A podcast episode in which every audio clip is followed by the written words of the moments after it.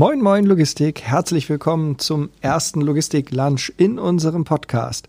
Wir wollen euch weiterhin mit Neuigkeiten aus der Logistik versorgen. Statt unserer täglichen Sendung gibt es jetzt jeden Dienstag und Donnerstag pünktlich zu eurer Mittagspause einen kleinen Infobreak mit uns. Weiter mit dabei ist die Stimme aus der Dispo, unser Teamleiter Express Marcel Knorki. Moin Merlin, moin Logistiker. Ja, der Titel Stimme aus der Dispo hat sich, glaube ich, jetzt festgesetzt. Ähm, dann hör mal auf die Stimme und erzähl mal ein paar Neuigkeiten von der Elbe. Ja, das, was uns natürlich alle interessiert, sind die, die Infektionszahlen. Insgesamt 4.368 Hamburgerinnen und Hamburger sind oder waren infiziert.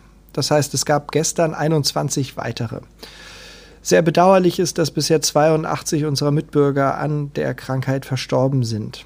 220 sind weiterhin im Krankenhaus und davon kämpfen 75 auf Intensivstation um ihr Leben.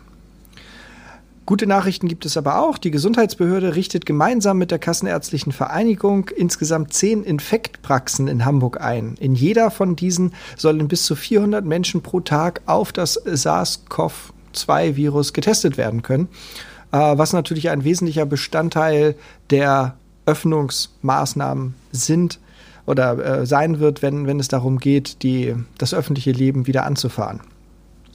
Aber rund um, um diese, diese Öffnung gibt es natürlich auch ganz, ganz viele Diskussionen. Ne? Welche Maßnahmen sollen jetzt beendet werden? Wie schnell? Wie sieht eigentlich der Fahrplan aus? Ähm, äh, waren die Maßnahmen überhaupt sinnvoll und, und hilfreich? Ne? Ähm, diese Diskussionen nehmen jetzt weiterhin zu und das ruft natürlich leider wieder so, ich sag's einfach mal, Spinner und möchte gern besser, Besserwisser auf den Plan. Ne? Ja, das leider zuhauf. Da werden ja immer ganz gerne irgendwelche Thesen in den Raum gestellt. Ähm, Gerade bei einem Freund äh, in Facebook gesehen, dass da ähm, sich darüber aufgeregt oder dass sich da ja doch darüber aufgeregt wird, warum wir diese ganzen Maßnahmen hier stattfinden lassen. Das Ganze sei doch alles nicht so schlimm. Ähm, in anderen Ländern würde das ja auch gut funktionieren. Da werden dann so richtig schöne äh, Beispiele gegeben, äh, dass, dass der Staat New York das äh, mit einer sehr repressiven äh, Taktik äh, Probleme damit hat und hohe, hohe Sterblichkeitsraten, hohe Infektzahlen hat ähm, und ein Staat äh, in den USA, Oklahoma, mit einer sehr liberalen Herangehensweise keine Probleme hätte. Ich habe mir da mal den Spaß gemacht und mal geguckt, wie denn da so die die Bevölkerungsdichte irgendwie ist. Und der Staat Oklahoma hat ungefähr ja, 180.000 Quadratkilometer mit dreieinhalb Millionen Einwohnern. Das ist feinste Prärie und Steppe dort. Ähm, und der Bundesstaat oder das, nicht der Bundesstaat New York, aber die Stadt New York plus das Umland kommt so auf etwa 18.000 Quadratkilometer mit ungefähr ja, 19,5 Millionen Einwohnern. Ähm, da muss ich sagen, ist mir echt die Krawatte geplatzt. Ähm, solche, solche Vergleiche finde ich einfach schrecklich. Da wird ähm, instrumentalisiert, da werden sich Statistiken gezogen aus, aus Vorjahren, manchmal sogar irgendwie zig Jahre zuvor und gesagt, das ist ja alles nichts, äh, nichts Schlimmeres als eine kleine Grippewelle hier und äh, man, man möchte uns jetzt hier irgendwie ähm, ja, gängeln oder, oder halt irgendwie gefügig machen äh, seitens der Regierung. Ich finde halt witzig, dass sowas irgendwie weltweit gerade äh, anscheinend abgesprochen wurde, nachdem wir keinen Frieden in Nahost hinbekommen oder äh, sonstige Probleme nicht gelöst bekommen, hat jetzt die Welt es jetzt geschafft, sich abzusprechen bei der Thematik Coronavirus, wie kriegen wir unsere Leute in den Griff. Ähm, das sind alles irgendwie Verschwörungstheorien und das ist schrecklich. Ja, ist wirklich finster. Äh, und wie du das schon sagst, wir kriegen uns auf, auf wesentliche Dinge nicht geeinigt. Ne? Also, wenn ich früher denke, äh, vor ein paar Jahren die Diskussion um die Chlorhähnchen. Ne? In den USA müssten, muss Hühnerfleisch geklort werden, damit sie in den Verkauf kommen darf. Und in Europa darf das nicht passieren ähm, äh, aus dem gleichen Grund. So, und äh, da, da fragt man sich dann halt auch, okay, da, da gibt es keine Einigkeit, aber wenn es darum geht, all, alle Leute voll zu lügen, weil ähm, äh, eigentlich gibt es dieses Virus gar nicht und, und das ist auch alles gar nicht so wild und es wird halt gehypt. Ich stelle mir da auch mal die Frage, warum? So, ne? ähm, äh, warum sollte das denn jemand machen? Weil ich kann jetzt keine Vorteile erkennen. Also ich glaube nicht, dass der internationale Verband der Schutzmaskenhersteller gesagt hat, oh, okay, und jetzt, jetzt ziehen wir mal so eine Aktion durch und pushen mal richtig unser Geschäft. Ähm, nee, das äh, macht für mich dann inhaltlich keinen Sinn, weil, weil äh, es leiden alle drunter. Also am, am Ende ist das so, viele haben ja auch gesagt, da war ja auch so eine, so eine Verschwörungstheorie, ja, das ist ähm, äh, in China freigesetzt worden, um die Weltherrschaft Marktwirtschaft irgendwie zu erreichen, beziehungsweise um halt irgendwie die, die Kontrolle noch zu, auszuweiten. Und da habe ich gedacht, genau, was ist denn jetzt die Reaktion der europäischen Staaten? Die werden doch sagen, hm, okay, wir merken schon, dass die internationalen Handelswege äh, ja doch ganz schön angreifbar sind. Ne? Jetzt nicht nur über irgendwie Piraten am, am ähm, äh, Golf von äh, Somalia oder so, sondern ähm, äh, nee, sondern auch durch eine, eine Viruserkrankung. Äh, und viele werden jetzt natürlich ihre, ihre Lieferungen ähm, auch eher äh, in Europa irgendwie tätigen ne? und so zusehen, dass ihre Zulieferer dann also hier vom Kontinent kommen. Ähm, und da kann ich jetzt nicht erkennen, was der Chinese davon hat, dass also ein Teil der Produktion jetzt wieder zurückverlagert werden wird. Also deswegen, das hinkt ja. Ne? Und genauso, wenn, wenn da irgendwelche Leute auftreten und dann wieder sagen, ja, das irgendwelche Bilderberger oder oder oder, gibt es ja immer die, die gleichen Seilschaften, ne? Illuminaten und und und. Ähm, und äh, die, die was mich so richtig daran stört, ist, dass dieser Diskurs, diese Diskussion um solche Themen, ich meine, dass man Dinge kritisch sieht, dass man Dinge auch in Frage stellt, ist alles richtig, ne? Aber ähm, am Ende geht es ja darum, dass dieser Diskurs evidenzbasiert sein muss. Ne? Das heißt, wir müssen ja irgendwie auch, auch über, über Beweise kommen. So. Und ansonsten handelt es sich nämlich um Glauben, der gemeinhin ja auch so ein bisschen als Wissen ohne Beweis betrachtet wird. Das hilft für alle religiösen Handlungen, ohne Frage, aber le leider nicht bei sachlichen Inhalten.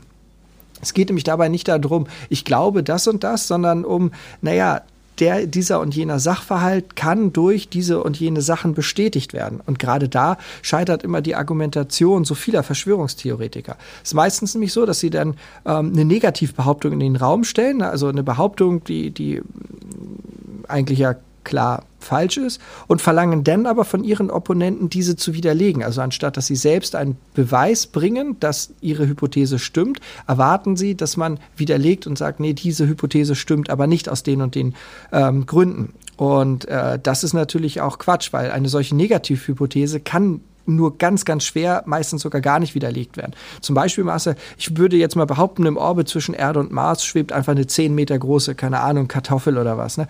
Beweis mir mal, dass das nicht stimmt. So, und da merkt man schon, dass so eine falsch negative Beweis, Beweisführung rein logisch schon völliger Quatsch ist. Ne? Deshalb sollten Hypothesen als wahr formuliert werden, dann beweist man diese und hat dadurch eine valide Argumentation. Ne? Aber etwas zu behaupten und vom Gegenüber zu erwarten, dass ein Gegenbeweis, äh, also ein Gegenbeweis erbracht wird und das Fehlen dieses Gegenbeweises wird dann als Nachweis der eigenen Richtigkeit gedeutet. So, das ist logisch und argumentativ nicht nur fragwürdig, sondern es ist einfach schlichtweg falsch.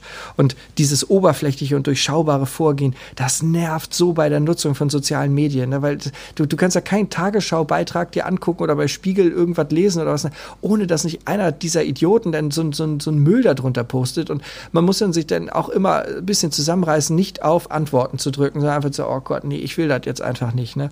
Und naja, aber genug davon. Was gibt es in der Logistik Neues? Ja, in der Logistik ähm, bei uns äh, gibt es wenig Veränderungen. Ähm, Teilen Komplettladungen ähm, sieht, da, sieht die Lage immer noch gleich aus, genauso wie bei unseren Vollcontainertransporten. Ähm, drei Probleme sind zurzeit sehr stark spürbar. Wir haben unglaublich wenig Ladung auf dem Markt. Ähm, viele Firmen sind halt immer noch nicht äh, wieder zu alter Produktion gekommen. Ähm, die Importe können teilweise halt nicht ausgepackt werden, ähm, weil halt keine Annahme garantiert ist.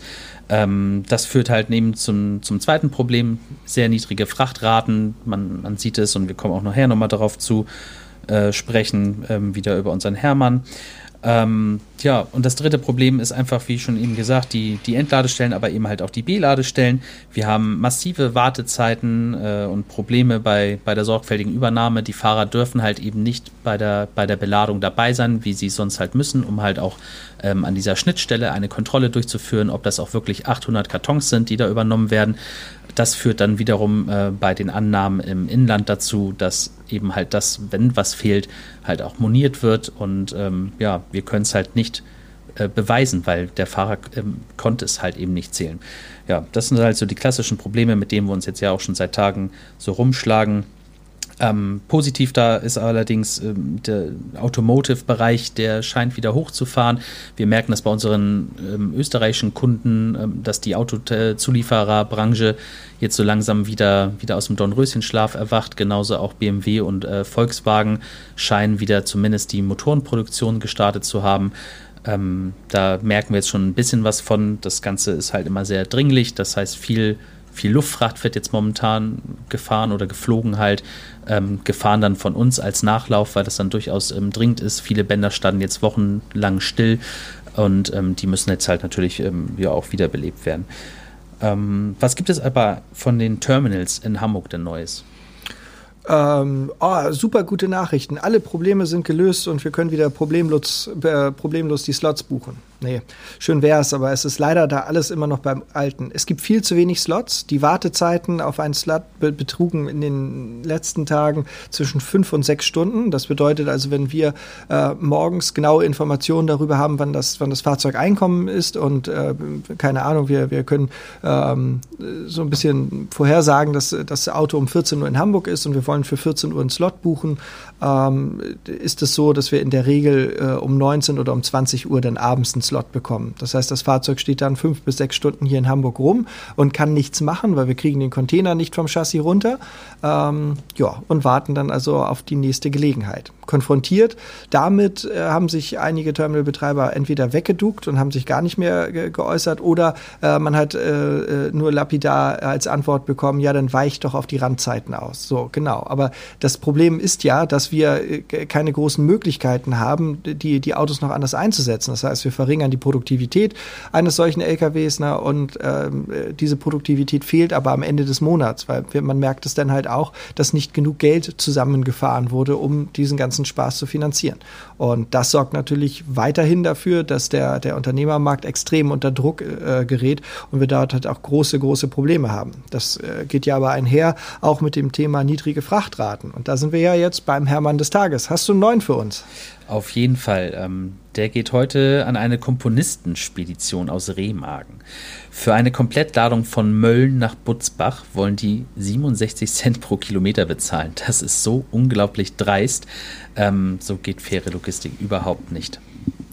Ja, zum Thema Fairness hat die Versammlung eines ehrbaren Kaufmanns zu Hamburg gerade eine große Aktion gestartet. Unter dem Hashtag Der Norden bleibt fair ähm, bewerben ähm, die, die Kaufleute dort äh, den, den fairen Umgang miteinander. Und ähm, es wird jetzt so in den nächsten Tagen sogar ähm, eine Videobotschaft geben. Wir sind eingeladen worden, wir werden auch daran teilnehmen. Ähm, ich spoiler jetzt einfach mal so ein bisschen den, den, den Text. Also ähm, es geht darum, dass die Zeit heute viel von uns allen verlangt. Solidarität und Fairness war nie wichtiger als heute und nur als starke Gemeinschaft können wir bestehen. Deshalb müssen wir als Entscheider und Führungskräfte auch Vorbilder sein und vorangehen. Deswegen sollten wir Hilfe nur dann annehmen, wenn wir sie auch wirklich brauchen und vor allen Dingen helfen, wo, wie und so gut wir können. Wir haben auch andere Menschen und Unternehmen im Blick und nicht nur unser eigenes Wohl. Fairplay hat für uns die oberste Priorität. Wir bleiben miteinander im Gespräch, wir handeln fair, anständig und solidarisch und wir bleiben uns aber trotz Abstand auch nah. Und das finde ich ganz schön, weil das sind so, da kommt eine ganze Menge hanseatischer Werte durch und das ist ja auch etwas, was wir immer leben wollen und was wir halt eigentlich auch gerne in der Logistik immer mehr sehen wollen. Ähm, ich, bin, ich bin gespannt, ob wir das hinbekommen, aus der Corona-Krise auch viel Gutes mitzunehmen und ähm, vielleicht auch gerade so die, diese grundsätzlichen Gedanken der Digitalisierung äh, noch, noch viel weiter zu fassen und vielleicht auch zu sagen, ja, es geht halt nicht nur ähm, äh, um die Innensicht des Unternehmens, ne, was das Miteinander angeht, sondern vielleicht kriegen wir ja das auch mal hin, über Schnittstellen hinweg ähm, in der Branche zu beweisen, dass es halt auch noch ein anderes Gesicht der Logistik gibt, weil, weil der, der Ruf der Branche, der ist ja gemeinhin schlecht. Ja, das ist das Problem. Also ich hoffe auch, dass wir da dass wir da die Sicht ein bisschen ändern können. Ähm, Fachkräftemangel ist einfach ein riesig großes Thema bei uns, ähm, sowohl bei den Fahrern als auch in der Disposition. Ähm, findet man einfach momentan ganz schwierig ähm, Nachwuchs oder also Nachwuchs auch im Sinne von äh, Auszubildenden, aber eben halt auch ähm, ausgelernten oder, oder halt ähm, langjährig erfahrenen Disponenten. Ähm, ja, wir müssen was an unserem Image tun. Ähm, ich hoffe, wir können da unseren Teil zu beitragen und dass viele Leute dem noch folgen. Und ja, außerdem, apropos Azubis, ähm, wir suchen noch welche für das kommende Lehrjahr zum August. Von daher, wenn ihr jemanden kennt oder wenn ihr äh, einen Ausbildungsplatz sucht, dann schreibt uns einfach eine E-Mail an info.sitra-spedition.de und bewerbt euch ähm, ja, wir freuen uns. Wir freuen uns auch, dass ihr den ersten Logistik-Lunch äh, beigewohnt habt. Ähm, wir werden jetzt nämlich auch gleich essen, weil das war nämlich auch bei uns sofort Comment, keine Essgeräusche während des Podcasts. Wir wünschen euch allen einen guten Appetit. Ja, und bleibt entspannt, genießt die Mittagspause und kommt gut durch die Woche. Tschüss. Tschüss.